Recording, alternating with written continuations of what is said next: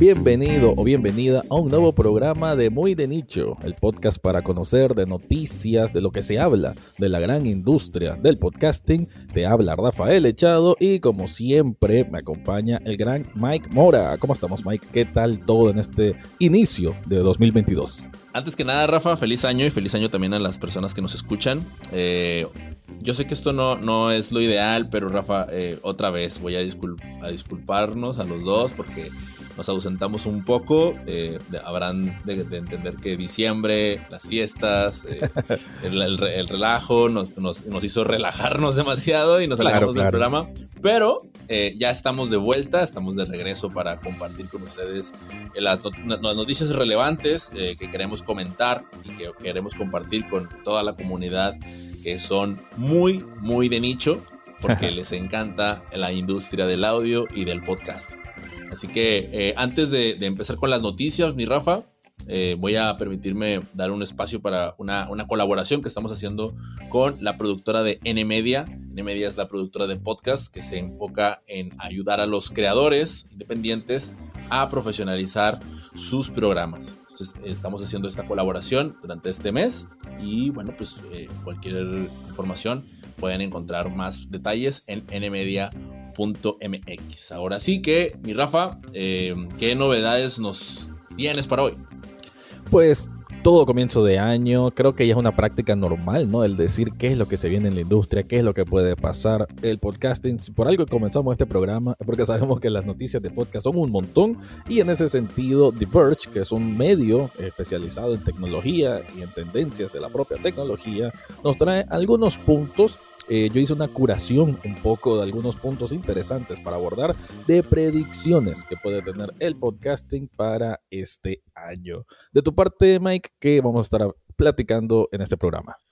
Yo em, ahora sí que agarré del mismísimo Twitter de Francisco Isusquiza un artículo que nos compartió, que compartió con, algunos insights de él, pero yo traigo mis propios insights después de haber leído el artículo, en donde nos hablan de cómo es que más de mil podcasters que están haciendo su, una buena monetización con sus programas, qué es lo que los caracteriza y esos insights los vamos a comentar aquí tú y yo con la audiencia de Muy de Nicho.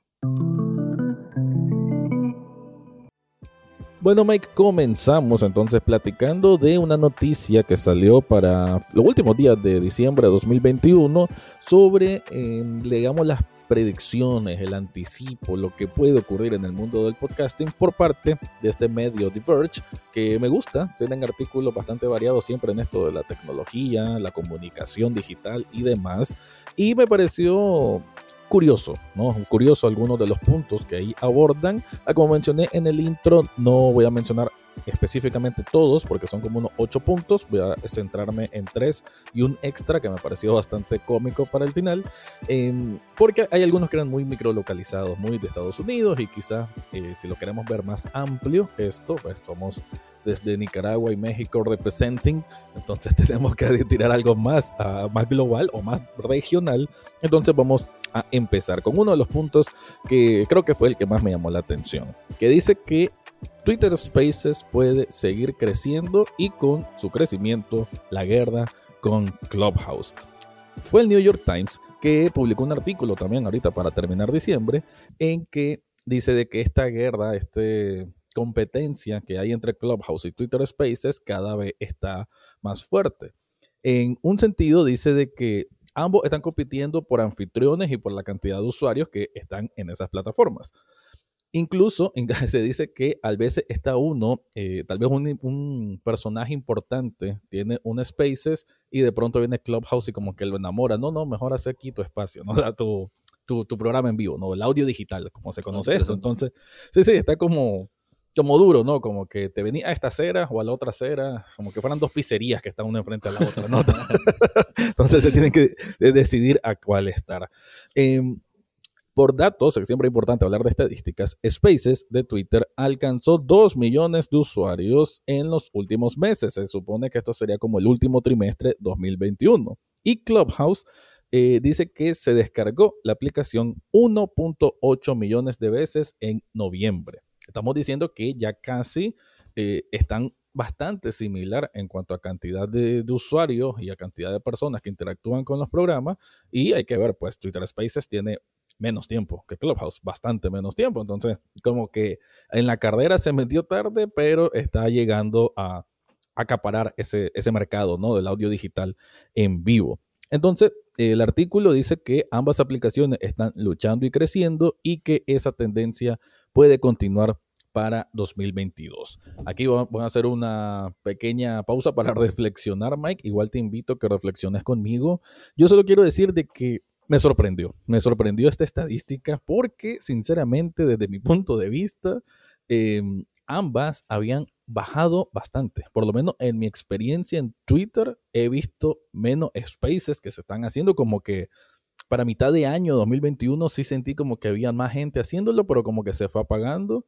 Y Clubhouse, que estuve entrando, experimentando, y ya creo que lo mencioné en otro programa, no, no, hice tanto clic.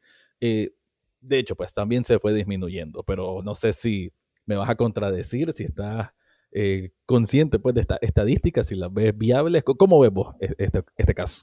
Fíjate que, a mí también me sorprendió cuando, cuando diste el dato de eh, la cantidad de, descargas que tuvo la aplicación de Clubhouse todavía. Yo me acuerdo que, cuando estaba el furor, yo llegué a pensar, se me hace que todos mis amigos se la van a descargar, o sea, se me hace que va a ser esto un, un Facebook, un, ¿no?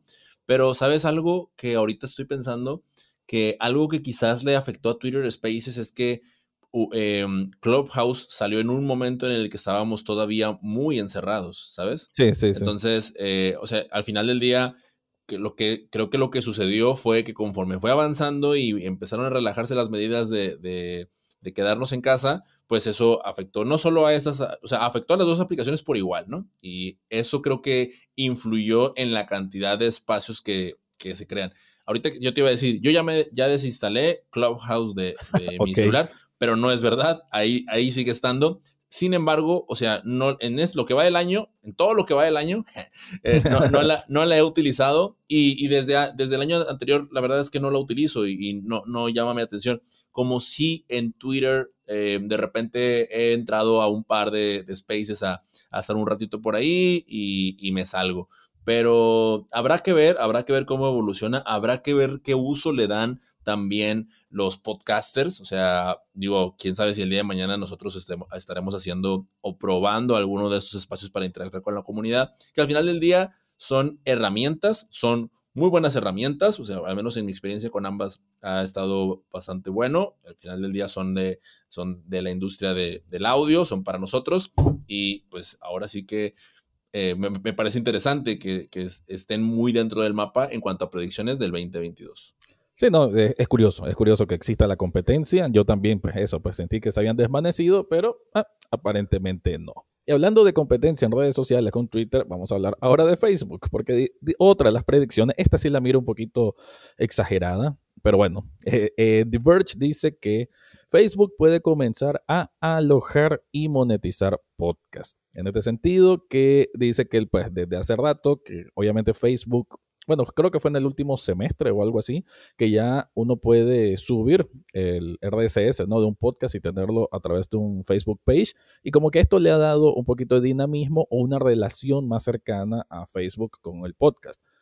Debo decir también entre paréntesis ahí, yo todavía no lo siento, todavía no me aparece en el Facebook. Yo ocupo Facebook poco, pero pues eh, por mi trabajo me toca estar en Facebook y no me ha parecido, sinceramente. No sé si a este lado de la región del mundo la ola no ha llegado todavía, pero no, lo he visto mucho. Ah, yo Como tampoco que no, lo he visto mucho. Tampoco lo he visto mucho, la verdad. Y bueno, lo que ellos dicen es que Facebook puede que priorice y construya una funcionalidad a partir de alojar podcast, ¿no? De digamos, en este caso, competir con Anchor, o sea, ellos mismos administrar y todo esto y que hagan una plataforma acorde. Bueno, habría que ver, dicen aquí que ellos tienen como conocimiento que eh, tienen la intención, solo que no saben hasta qué punto estén dispuestos a llegar, ¿no? O sea, hasta qué punto se van a comprometer de verdad a eh, buscar que el podcaster quiera alojarse con ellos. Pero bueno, Diverge apuesta que el hosting y la monetización es el objetivo final de, que, de Facebook de crear este espacio por lo que no es locura pensar que ocurra en algún momento. Yo creo que ahí hace falta tener más como insights, ¿no? De, a nivel de estadística, si realmente a Facebook le está funcionando. Además que Facebook anda con esto del, ¿de qué? El metaverso y no sé qué locuritas ahí de Zuckerberg. No sé, no sé si, em, como dicen a veces, si estás apuntando a muchas cosas, pues prácticamente estás apuntando a nada. Entonces, no habría que ver a nivel de estrategia comercial si es funcional, si es proactivo para ellos. Yo por lo menos soy del pensar que no creo, sinceramente no creo. ¿Cómo, cómo lo ves vos? Sí, bueno, yo eh, ahí sí Facebook es una de las aplicaciones que desinstalé de mi celular el año pasado y no ha oh. vuelto. Sigo teniendo, sigo teniendo mi Facebook, ¿no? O sea, por ahí sigo estando, pero ya, ya no lo tengo en mi celular. Y uno, porque ya no solo lo utilizaba para, para los cumpleaños, ¿no? O sea, yo, yo, ¿verdad? Y ahora, esto no quiere decir que todo mundo lo utiliza solamente para eso, porque esto creo que incluso recuerdo que ya lo habíamos platicado en alguno de los episodios anteriores, pero lo que sí te puedo decir es que jamás escuché, eh, perdón, jamás le di un, un, uso a mi Facebook como podcatcher o para consumir audio. Digo, pues evidentemente no, no lo usé como podcatcher porque no lo era, ¿no? Pero yo no, no, recuerdo ahorita, o sea, sí vi videos, o sea, sí de repente le di el uso de entretenimiento como para ver videos, pero esa adopción, híjole, no, no, no sé, o sea, no, no, no me parece, además de que pues también ya lo hemos comentado, Facebook ya es una especie de Frankenstein que tiene mil opciones por todos lados, como que tiene muchas, pero como que no sabes cuál es la, como dije al principio, la, la, la mejor es la de los cumpleaños, ¿no? Eh, creo, que, creo que ahí es, eh, está un poco, un poco extraño. Lo que sí te puedo platicar así y de manera muy, muy general, porque recuerdo muy poco, es que justo en un Twitter Spaces del año pasado, hicieron esta, esta conversación como de con gente de Facebook de a ver qué opciones eh, tienen. Las personas que estaban ahí participando de la audiencia, la mayoría estaban, tenían esta postura que tenemos tú y yo como de esto para qué. Y conforme fue avanzando la conversación, eh, la, gente de Facebook los fue como diciendo y convenciendo poquito a poquito de, mira, es que puedes hacer esto, puedes hacer un comentario mm. específicamente en tal minuto del, o sea, todos estos, pues, cosas que, al final del día terminan por servir y funcionar, ¿no? Pero eh, no lo sé, habrá, habrá que esperar, habrá que esperar a ver si, si realmente Facebook se dedica a eso o si Meta le, lo, tiene ahí como un proyecto, ah, que más o menos, y no, no, no, no me atrevo a, a, darme, pero, pero sí diría que no, que no lo veo. Como que no, ¿verdad? no lo veo tan fuerte, honestamente. Fíjate que eh, me llamó la atención eso que decía, que tenga la opción de poner un comentario en tal espacio, como todo retorna, ¿no? Eso es, es una función que tenía SoundCloud. SoundCloud, me acuerdo cuando yo comencé en esto del podcast, yo pensé que solo en SoundCloud se podía subir un podcast. y, esa, edad, esa función es muy de SoundCloud, así que pues me pareció interesante. Como tercer tema, eh, y este, este me, llamó muchísimo la atención. Te dice que habrá menos acuerdos de programas exclusivos, o sea, podcast eh, original que estén solamente en una plataforma. Esto me parece muy, muy interesante. Voy a leer textual. Spotify popularizó la idea de que los programas fueran exclusivos de una plataforma, pero de cara a futuro se prevé que esta tendencia se desvanecerá. Si los ingresos por publicidad son el objetivo principal de la mayoría de las grandes plataformas, minimizar la audiencia de los programas alojándolos en un solo lugar no tiene mucho sentido.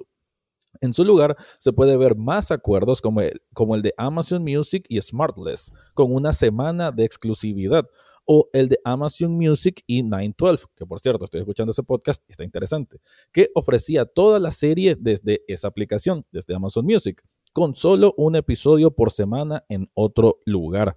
Siempre comparo, Mike, y creo que cada episodio o cada vez la industria podcastera está agarrando mucho la, de streaming.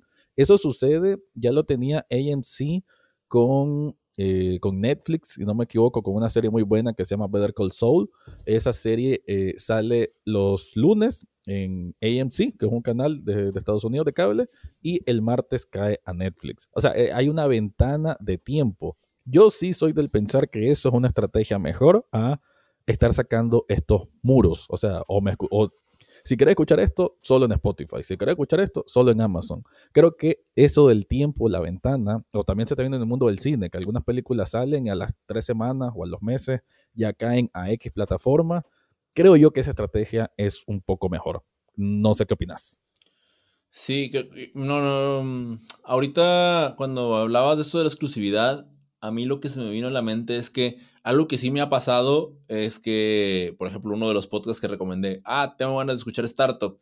Híjole, solamente lo puedo escuchar en Spotify. Ah, ah o sea, tengo ganas de escuchar eh, este otro. O sea, ya, ya tengo que tomar esa decisión de abrir una aplicación determinada para escuchar un programa determinado. A mí no me gusta Spotify para escuchar podcast, creo que ya lo he dicho antes. Entonces, eso, entonces es, eso ya es algo que a mí como usuario me genera una incomodidad de, ay, qué dolor, tú sabes, Rafa, lo difícil que es cambiar entre, app y aplicación, sí. qué, flojera. No, o sea, e, esa, esa incomodidad, pero al mismo tiempo siento que, que ya la estamos adoptando y la, la estamos normalizando poco a poco. Entonces, yo, yo creo lo contrario, yo no creo que eso vaya a, detenerse, creo que... Eh, van a seguir sumándose más jugadores, por lo menos yo lo veo así este año, van a seguir sumándose jugadores y, tal y como lo mencionaste hace un momento en el, caso de Twitter y Clubhouse, va a seguir habiendo invitaciones a, hey, vente pero ponte aquí, o hey, vente pero ponte acá. Este, yo eh, estoy por, cargar un nuevo, nuevo programa y eh, utilicé la plataforma de Anchor. Eh, este, este programa que en el que estamos tú y yo, vale la pena resaltar que estamos desde Acast. Y utilizando Anchor, dije, wow, con todo lo que, lo, lo, que está pensado para el podcaster. O sea, realmente, no, no te voy a decir que me voy a cambiar, nos vamos a cambiar, pero sí fue como un, esto realmente eh, va en serio, la, la, el nivel de competencia y la exclusividad no lo veo como un, un punto y aparte, como algo que, que, vaya a disminuir, al contrario, que no, creo, no creo que solamente se va a mantener, sino que va a seguir incrementando, al menos así lo veo yo.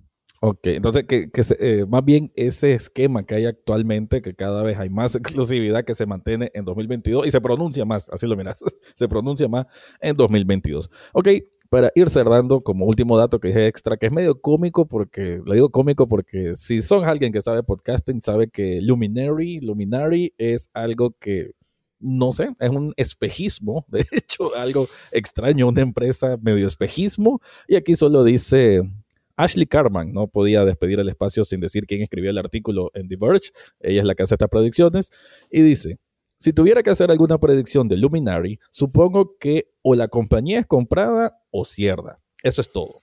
Tal vez prospere por sí misma, pero ahora está entrando en su tercer año de existencia y algo tiene que pasar. Porque sí, Luminary, eh, si no manejan, pues una...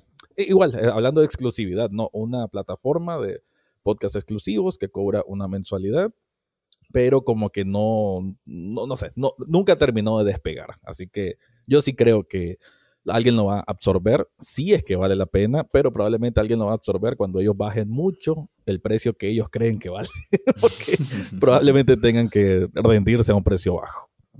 Sí, creo que eso, eh, como las típicas historias, ¿no? De Yahoo y de, y de que en algún momento hicieron ofertas muy altas, muy elevadas y ahora ya estén quizás más abajo. La predicción me suena un poco como en el fútbol americano, ¿no? Que este entrenador que le, que le gritaba a sus jugadores, si no es pases corrida, si no es pases corrida, ¿no? Pues o sea, como de, pues digo, acá evidentemente la tercera opción que quizás eh, pudiera estarse considerando es, si no la compra nadie, ellos continúan por su propia cuenta y quizás esa es la que, la que está descartando evidentemente Ashley. Y, y bueno, pues habría que ver todos los números de, la empresa. Eh, claro que, ya no suena, o sea, al, menos yo ahorita no, podría nombrar alguno de, sus podcasts, como sí podría mencionar a lo mejor uno de Sirius, ¿no? Que, justo lo, recomendaste el, eh, en el episodio pasado, que el de Wolverine es una, una producción ah, De, Sirius XM. Eh, no, no Del propio Podimo. Ajá, o sea, a, alguien probablemente vaya, vaya y lo adquiera y, también, digo, también vale la pena resaltar, te, mencionaba antes de empezar a grabar que algo que traía yo en la cabeza era esto de, la, de el evento que hubo de predicciones el, justo el año pasado, o sea, las predicciones del 2021. Y recuerdo una que hizo Emilcar, de Emilcar FM, que si está escuchando este episodio, eh, los saludos. mandamos saludar. Eh, y él decía, Apple Podcast no va a hacer nada, no va a hacer nada por el podcasting. Y pues hizo. Eh, realmente, o sea, parecía como que no le importaba absolutamente nada. Contrataron directores para podcast, eh, eh, le metieron a las suscripciones, ahora sí que privadas. ¿Qué quiero decir con esto? Que sería bueno no dar a nadie por muerto. O sea, dentro de las predicciones, yo creo que ahorita todavía hay bastante mercado para, para explorar en el tema del audio. Sí hay muchos de, de darse tropezones y no encuentras la monetización y todo, pero creo que lo, lo, último que yo haría sería a dar a los jugadores por muertos. Sí, eh, piensen en, la Premier League, en una temporada de Leicester, un equipo mucho menor a cualquiera de los grandes y terminó siendo campeón. Así que en el podcasting, así como en el fútbol, también salen sus sorpresas.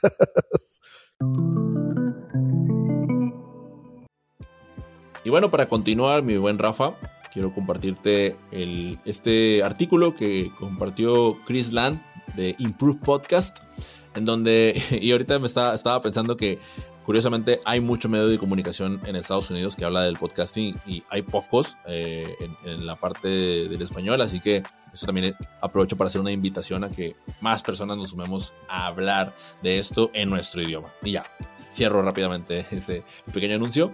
Y bueno, esta, esta encuesta, Rafa, nos habla acerca de, eh, hablaron con más de mil podcasters y estaban tratando de encontrar eh, qué era lo que diferenciaba a estos que habían obtenido el éxito económico, ya que dentro de los, de los entrevistados había algunos que, que están percibiendo ya una cifra de 50 mil dólares anuales. Y esto, eh, para hacerle, para ahorrarles la matemática a quienes nos están escuchando, le, sería un sueldo, imagínate, Rafa, que por hacer este programa nos pagaran, estuviéramos percibiendo 4.166 dólares por mes. ¿Cómo ves? ¿Eh? O sea, entre el newsletter y el podcast estaríamos percibiendo, bueno, hay algunos dentro de, los entrevistados que, están en esa categoría y la encuesta tenía como por objetivo, eh, o tuvo como por objetivo tratar de encontrar cuáles eran esos factores principales y arrojó unos, unas estadísticas bastante interesantes, pues que que de los cuales, no, y al igual como hiciste tú con la noticia anterior, yo también voy a mencionar algunos y, y, por supuesto que si quieren entrar más a detalle, pues vamos a dejar los enlaces en las notas del episodio para que puedan ingresar y, y, entrar a profundidad y por supuesto que nos compartan también qué opiniones tienen ustedes al respecto. Pero bueno, voy a empezar. El punto número uno es que eh, había una, una estadística en donde trataban de identificar cuántos de, los, de los podcasts que estaban, o de los podcasters entrevistados, tenían más de 300 episodios. O sea, es decir, podcast de experiencia, ¿no? Entre los cuales eh, mencionaban, uno de los insights era que de, los que sí tenían 300 episodios, solamente el 3% no habían eh, todavía logrado una, algún tipo de monetización, ¿no? Entonces, esto, eh, y bien lo decías tú antes de empezar a grabar, eh, la consistencia definitivamente de alguna manera u otra termina por pagarte, ¿no? Entonces, eso creo que, eh, y, no, y ya no hablemos también de, la gran cantidad de mejoras que uno logra empezar a desarrollar cuando uno comienza a hacer podcast, ¿no? Sobre todo a la hora de comunicar, entre otras cosas. Eh, la consistencia termina siendo, siendo clave y, bueno, no sé cuántos episodios estés, lleves hasta el día de hoy, querido, estimado escucha de muy de nicho, pero no pierdas la fe, si aún no monetizas y estás cerca de los 200 episodios, seguro estás cerca de, de lograrlo, ¿no? No, y, y, como nosotros, ¿no? Que hicimos este pequeño break eh, de alguna forma en diciembre, pero aquí estamos, ¿no? Esos 4 mil dólares ya los vamos a tener en junio.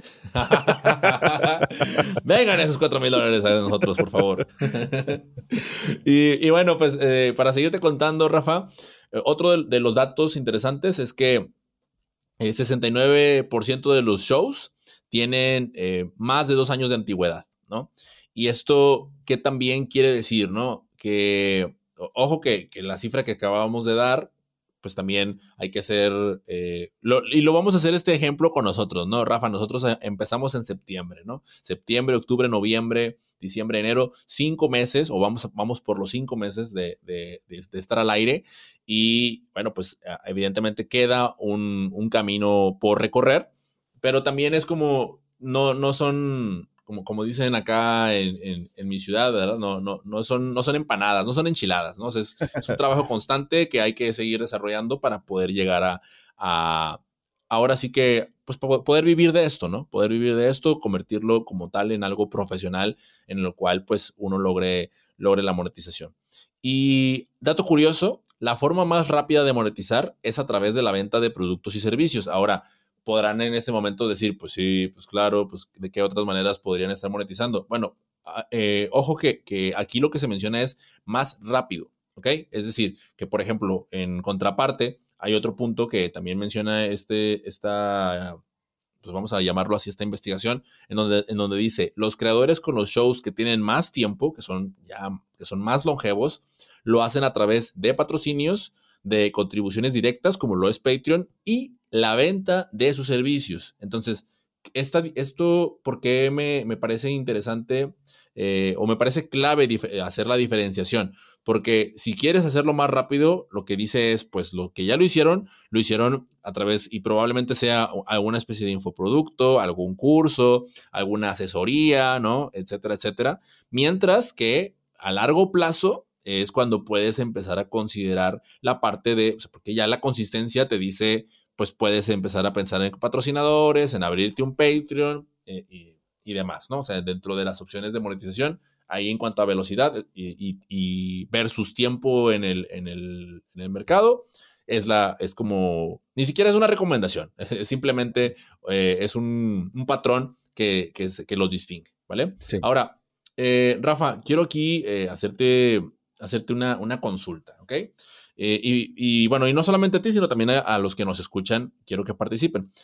había un apartado en donde, en donde hablaban de cuántas escuchas eh, por episodio tienen los, los, estos, estas personas entrevistadas, que ojo, estamos hablando de personas que muchos de ellos lograban, ya están con los 50 mil dólares anuales y algunos otros que están en ese camino, ¿no? Pero dentro de los que estaban en, en por encima, bueno, obteniendo los 50 mil dólares mensuales, Dime tú, Rafa, ¿en dónde crees que estaban? Te voy a dar unos rangos de, de, escuchas, de listeners o, de, bueno, de descargas.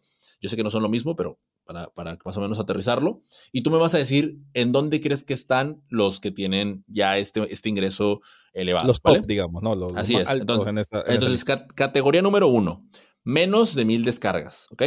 Categoría número dos, entre mil y quinientos, bueno, listeners, le voy a llamar, escuchas, vaya, no, no descargas entre mil y cinco mil escuchas. ¿ok? Categoría número 3, entre cinco mil y diez mil escuchas. Categoría número 4, entre diez mil y veinte mil escuchas. Y categoría número 5, de veinte mil de escuchas para arriba. Te pregunto, Rafa, ¿en dónde crees que se estaba concentrado el mayor porcentaje de los que ganaban más? Mm, bueno, si me voy a la fácil o a la lógica de lo que uno creería, entre más escuchas, más posibilidad de ganar más. Así que apostando a que probablemente voy a fallar la trivia, me voy a la última opción, que es el de más de 20 mil descargas. Ya, bueno, pues te tengo una buena y una mala noticia. La buena noticia es que, digo, espero que los que nos están escuchando también nos digan ustedes en dónde creían que, que está. Y ya que lo tengan, pues nos lo pongan ahí en Twitter, arroba muy de nicho. Pero yo, la buena noticia, Rafa, es que yo creía lo mismo que tú, que los de 20 mil descargas eran los que iban a monetizar. Y la respuesta, ahora sí, la mala noticia es incorrecta. Porque al mismo tiempo, bueno, creo que son dos buenas noticias. donde estaba concentrado el mayor porcentaje eran entre los mil y cinco mil descargas. Es decir, la segunda categoría apenas, de las ah. cinco, la segunda categoría, ¿no? Y esto eh, no, no lo menciona, pero, pero para mí hace mucho sentido. ¿En qué sentido? En, hacerlo algo muy específico. O sea, cuando te haces muy, de nicho. Muy de nicho. no, quería, no quería dar otro comercial, pero evidentemente cuando lo haces muy de nicho, ahí es cuando existen las posibilidades y eso también nos da como, o sea, no solamente a nosotros, sino a la gente que nos escucha de, oye, mira, si estás en un rango de mil a cinco mil, pues solamente te compartimos que hay un, hay un patrón. En Estados Unidos, evidentemente, hay que, hay que resaltar que estos son, son probablemente métricas que eh, peguen más en, en, en, países de otro tipo de ingreso, pero que es, una, es algo recurrente y es algo que tenemos que tomar en consideración.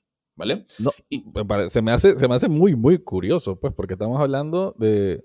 Y 5 mil es una cuarta parte de la última opción, o sea, de la, última opción de, de 20 mil. Y, y o sea, y que esa, esa cantidad de gente, que no es poco, obviamente, 5000 escuchas, eh, bueno, escuchas, ¿no? En este caso, eh, digámosle así, al ítem, 5000 escuchas, que se pueda generar tanta cantidad de dinero, estamos hablando de una ultra fidelidad de esa persona que está escuchando y por ende que ya en las tres opciones que diste de monetización, pues que responden positivamente a esa estrategia de, monetización de ese podcast. Así que, bueno, es un dato muy no solo importante, sino esperanzador.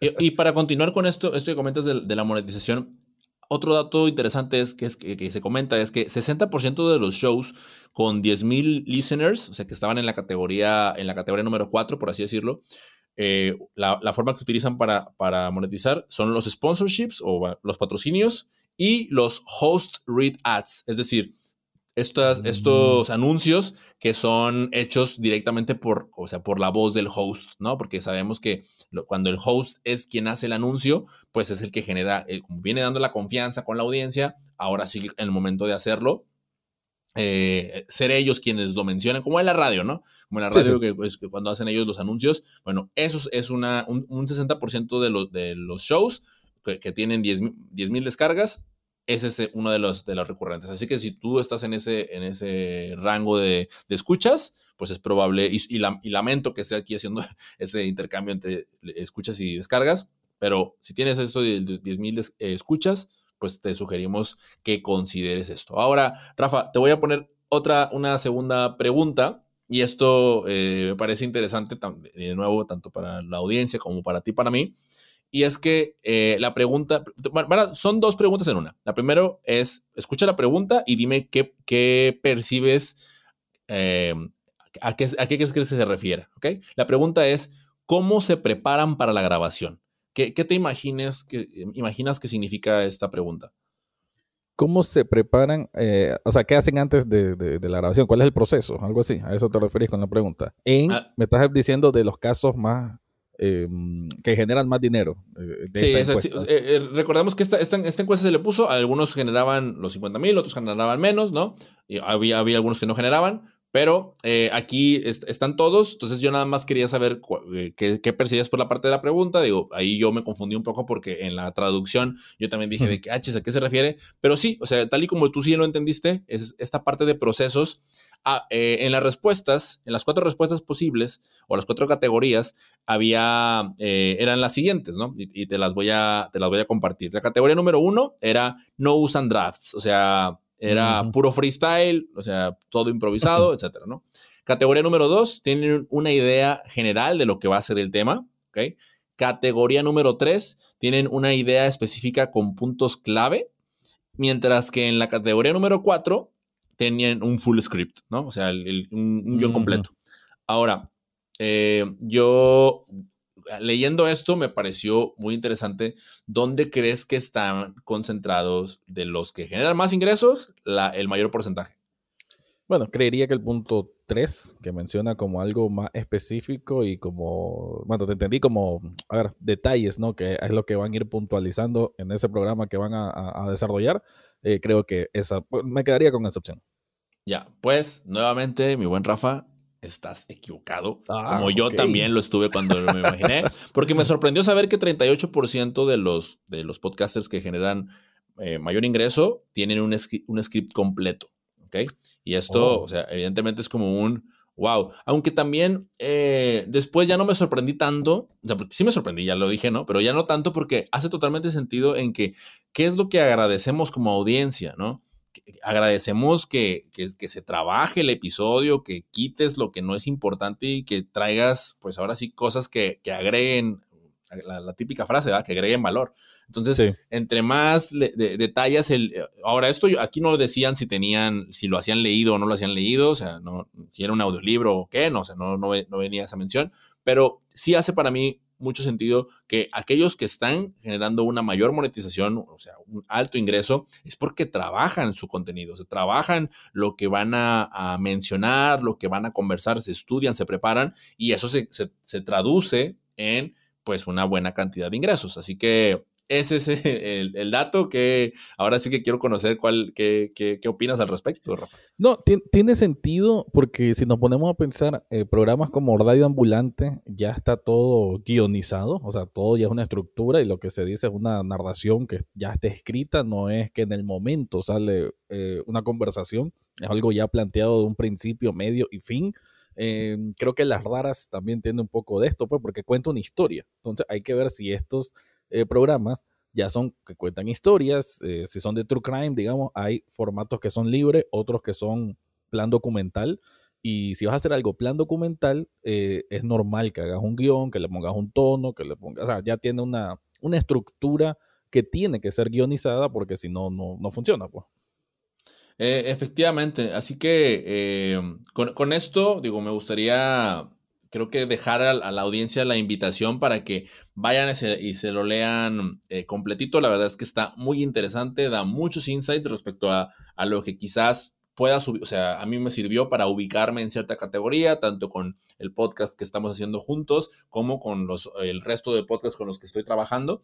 Y, bueno, eh, invitarlos a que, a que revisen las notas del episodio, vayan y se lean y por supuesto nos dejen sus comentarios, eh, ya sea a través de, Twitter, LinkedIn, eh, correo electrónico o por cualquiera de las opciones que pueden localizarlos.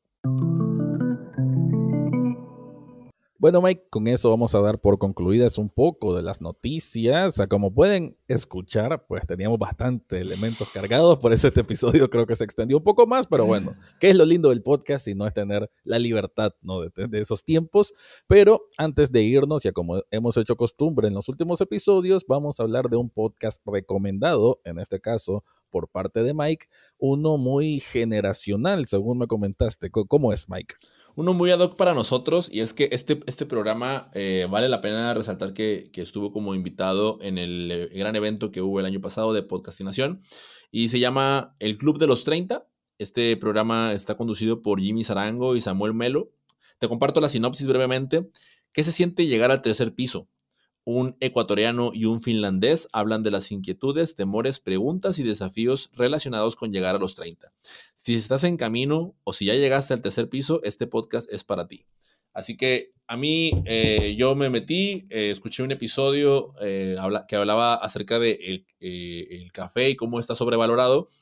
Y como te decía, me pareció bastante interesante porque es una conversación entre dos personas muy interesantes, que tienen muchas cosas que aportar, que tienen puntos de vista que te hacen reflexionar. Y, bueno, tú sabes que uno busca el podcast por entretenimiento y por entendimiento, ¿no? Así que creo que cumple ambos parámetros. Aunque al día de hoy eh, no, no, han publicado más episodios, sí tienen eh, una buena registra que pueden, a las cuales le pueden echar una, una escuchada. Son súper buena onda los dos. Y bueno, esperemos también que eh, muy pronto podamos ahí coincidir con ellos por algunas redes y poder echar una charla para ver, para ver si opinan que si el podcast está sobrevalorado o no, o cuál es su opinión también acerca de, distintos temas, Así que ahora sí que eh, ya para ir cerrando, me gustaría que le, compartieras a, la audiencia a través de dónde es que nos encantará tener esta, continuar la conversación eh, a través de redes sociales.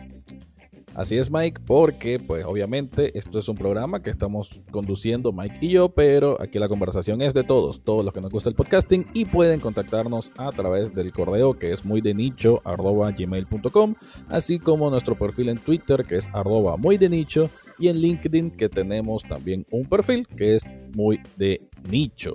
Así que cualquier comunicación, cualquier consulta, un tema que quieran que de pronto lo analicemos o lo exploremos o investiguemos, porque ya no hemos hecho investigadores, inclusive, pues ahí nos pueden contactar.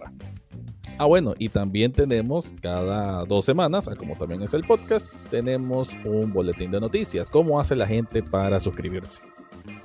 Para suscribirse, lo único que tienen que hacer es ingresar a través de Twitter. Pueden eh, al enlace que, tenemos por ahí del Intri y pueden dando clic al botón, los va a mandar directamente a la landing page de Substack, a través de los cuales ustedes dejan su correo electrónico y cada, como bien dijo Rafa, cada dos lunes estarán recibiendo a través del correo dos noticias relevantes acerca de lo que va a estará ocurriendo y se estará comentando durante esa semana.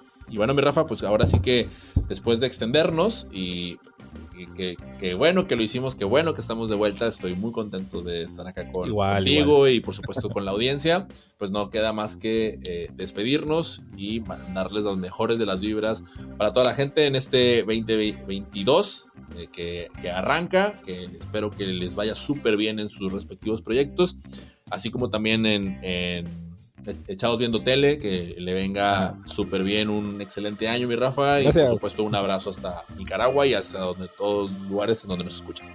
Gracias a todos los que nos escuchan. Sigan sus proyectos de podcast. 2022, otro año para seguir brillando. Y pues nada, hasta la próxima, Mike. Chao, chao.